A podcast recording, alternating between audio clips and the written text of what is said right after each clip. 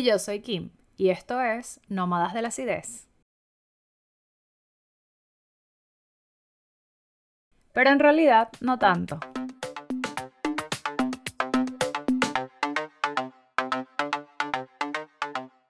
Bienvenidos a un nuevo episodio de Nómadas de la Acidez y en este caso eh, estamos en el bono de eh, el episodio bono, perdón, para no sonar socialista porque el bono de migraciones... el bono de migraciones duro.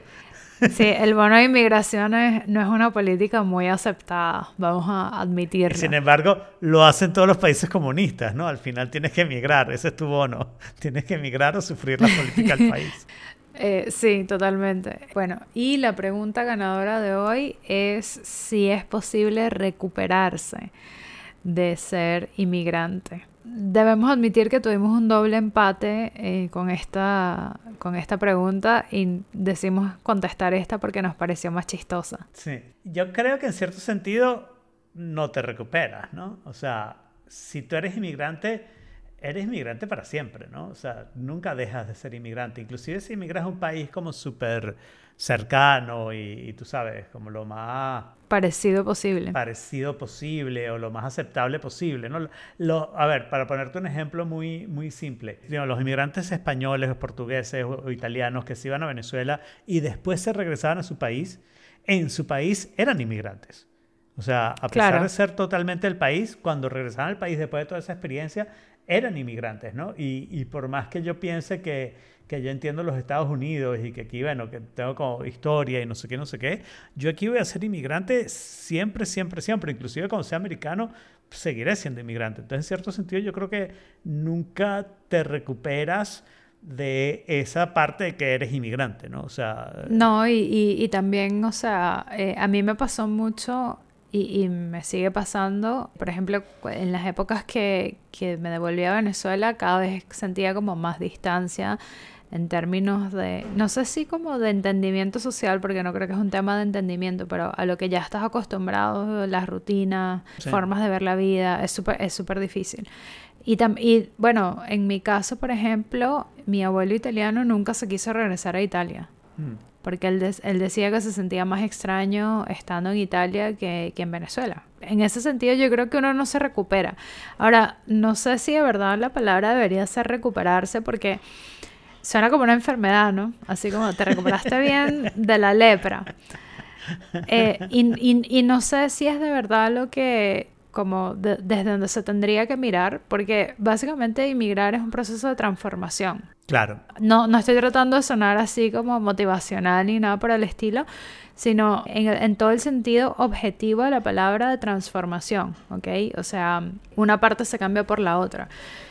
Hay algo que es como súper raro y yo lo discutí hace meses con, con un amigo que estamos hablando, bueno, por algunas cosas, en algunas cosas, el ser inmigrante es súper difícil y hace que uno crezca en formas en las que nunca, o sea, él me decía, ¿qué hubiera pasado si nos hubiéramos quedado en Venezuela? Entonces decíamos, bueno, obviamente las cosas serían muy distintas, pero al mismo tiempo también seríamos personas más, menos distintas también. O sea, es mm. súper paradójico porque por un lado creces muchísimo y ese crecer tiene un, un eh, tiene anexo una pérdida y un duelo que viene con esa pérdida, ¿no?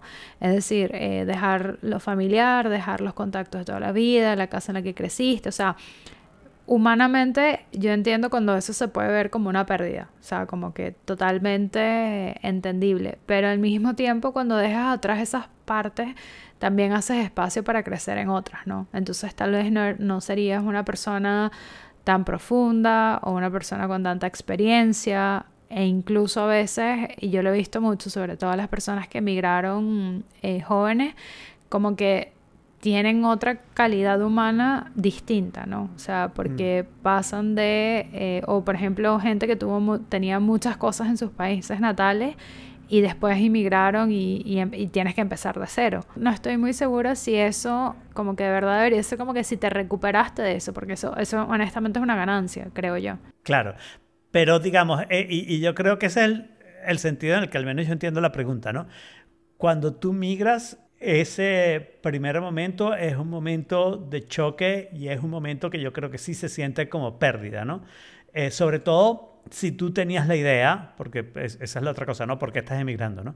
Si tú tenías la idea de que tú ibas a vivir en ese país el resto de tus días y eso era como que nunca habías pensado en salir, no, era, no es algo que viene de dentro de ti. O sea, yo conozco muchísima gente joven, y bueno, tú eres una, ¿ok? Que independientemente de la condición del país tenía un deseo de experimentar otras cosas y de viajar a ver otras cosas, ¿no? Y yo creo que eso es distinto a esta eh, eh, migración forzada, en donde sientes que te tienes que ir porque las condiciones en tu país son tan malas que vas a sufrir muchísimo si te quedas, ¿no? Y entonces, pero estás transformando ese sufrimiento potencial de quedarte en el país por un sufrimiento real, que es que te vas y, pierdes gente y pierdes contactos y llegas a una cosa, a una situación que es distinta, donde ya no eres la misma persona de entrada y eso es un shock. Y, yo creo que ahí está, para mí esa es la parte en la que diría sí te recuperas. De ese shock sí te recuperas, de ese sentir que no eres, que te sientes confundido respecto a quién eres, porque en tu país eras una persona que tenía una cierta vida, una cierta amistad, una cierta capacidad económica, whatever, pero tenías unas ciertas cosas que eran parte de ti y llegas a este país y ya no tienes esas cosas. Entonces ahora eres de golpe, eres otra persona, ¿no? Y, y yo creo que hay una transformación en la que tú te adaptas a ser esa otra persona o a cambiar las cosas que no te gusten de eso o las que puedas cambiar para lograr, y en algún momento tú logras otra vez estabilidad y te vuelves a convencer que ese es el lugar donde vas a pasar el resto de tu día, ¿no? Porque a los, seres humanos nos encanta la constancia a pesar de que vivimos siempre en el cambio, ¿no? Sí, al, menos algún grado de sentimiento de estabilidad. Sí, totalmente. Y, y ahorita que lo dices, claro, ahí lo que pasa es que eh, es bien complejo porque como lo estabas narrando ahorita me, me, acabo de dar cuenta que en realidad lo que pasa es que una parte de tu identidad se pierde para construir otra, ¿no? Y a veces yo creo que, que le hacemos énfasis a partes de la identidad que tienen que ver con el lugar en el que estamos, ¿no? Mm. De hecho, creo que una de las críticas más grandes siempre que de los inmigrantes es ¿por qué cambiaste el acento? ¿por qué esto? Mm. O sea, reniegas una nacionalidad por la otra. Y mm, como que le ponemos mucho énfasis a eso, pero honestamente no sé qué, qué tan qué tan terrible es eso. pero yo creo que en el momento inicial es terrible, sobre todo si no lo hiciste por por gusto y placer, si no es una cosa que tú sentías que querías hacer, que querías esa aventura, sino que lo hiciste por esa situación, bueno, como me fui yo, ¿no? Que me fui porque no aguantaba más estar en Venezuela y me fui sin saber qué iba a hacer y no sé qué. Ahí pasas un tiempo en el que realmente estás en una, no sé, una especie de penumbra de, de, identidad, ¿no?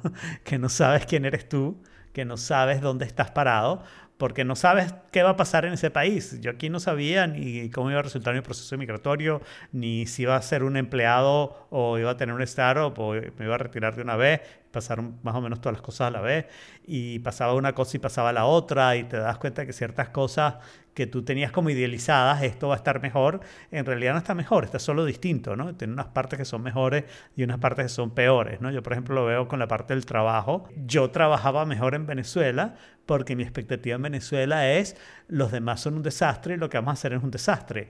Y entonces cualquier cosita que yo lograba medio mejorar, sentía como, bueno, logré hacer algo, contribuí algo positivo porque esto estuvo un poquito mejor, ¿no? Mientras que yo esperaba aquí encontrarme como situaciones mucho más organizadas, mucho más serias, mucho más de procesos, mucho más y me encuentro con un desastre que no es el mismo desastre de Venezuela, es otro desastre distinto, ¿no? Claro, pero, pero un desastre al final. Y es claro que yo estoy en Florida, que prácticamente es Latinoamérica, prácticamente no, es Latinoamérica, ¿no? Eh, es el único lugar que si vas al norte llegas al sur de Estados Unidos, este, eh, dentro de Estados Unidos, digo. Y entonces, este, claro que por, por, supuesto que aquí hay un cierto desastre latinoamericano, pero no es un desastre igual al venezolano, es un desastre distinto, porque, porque tienes cosas americanas, tienes cosas de distintas culturas latinoamericana. Y, y, entonces, para mí ese desastre fue un shock. La, primera vez que yo estuve en un lugar como constante, al mes, básicamente le dijo al tipo, man, no ganas nada conmigo trabajando aquí. ¿ok? Porque yo te voy a hacer una sugerencia y tú las vas a ignorar. Y, el problema es que la desorganización es tan grande que sin esa sugerencia yo no hago nada más que darte nuevas sugerencias de cómo mejorar el desastre que tienes montado. ¿no? Y el tipo me dijo que le agradecía muchísimo mi sugerencia, no sé qué, y a los cuatro meses me dijo que ya no me necesitaban. Y me pasé tres meses sin hacer nada. ¿Okay? Nada más que eso, nada más que me contaban el desastre y le decía, bueno, hagan esto. Ah, pero eso requiere dinero. Sí. Bueno, claro. sí. Ese fue un caso genial, eh, cuento esta anécdota porque siempre me chocó, porque ellos decían que no tenía sentido económico usar el cloud, en particular Amazon, ¿no? Y yo decía, que es muy caro, habían sacado las cuentas y que era muy caro y no sé qué. Claro, ellos estaban comparando el costo del cloud, de Amazon Cloud, con el costo de un data center en sus oficinas, donde, tú sabes, tenían UPS para los servidores de pila, que quién sabe cómo funcionaban, eh, era en un cuartico con un aire acondicionado que ellos habían puesto y no sé qué. Eso se caía, se les caía todo el negocio. Bueno, la probabilidad que eso pase es mucho más alta con eso que con Amazon Cloud. Claro que eso es más barato, pero lo estás pagando en riesgo, ¿no? Y ese razonamiento no me lo entendieron. Entonces, ese era el nivel de la compañía. Seteados para el éxito. Exacto.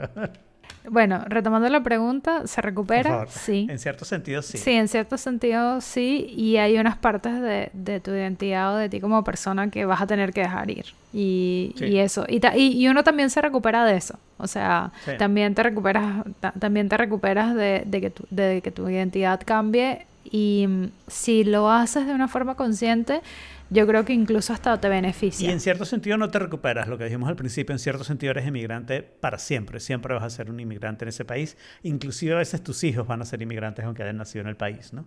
Eh, eso va a pasar, ¿no? Eh, y yo sé que hay países que eso pasa más, pasa menos, pero yo creo que eso pasa en alguna medida. Así que eso fue todo por este bono, nos vemos la próxima. Recuerden que salimos cada dos semanas, así que suscríbanse en nomadasácidos.com. También pueden mantenerse en contacto con nosotros a través de nuestra cuenta de Instagram arroba nómadas ácidos. Y por favor, de verdad, no sean tan básicos.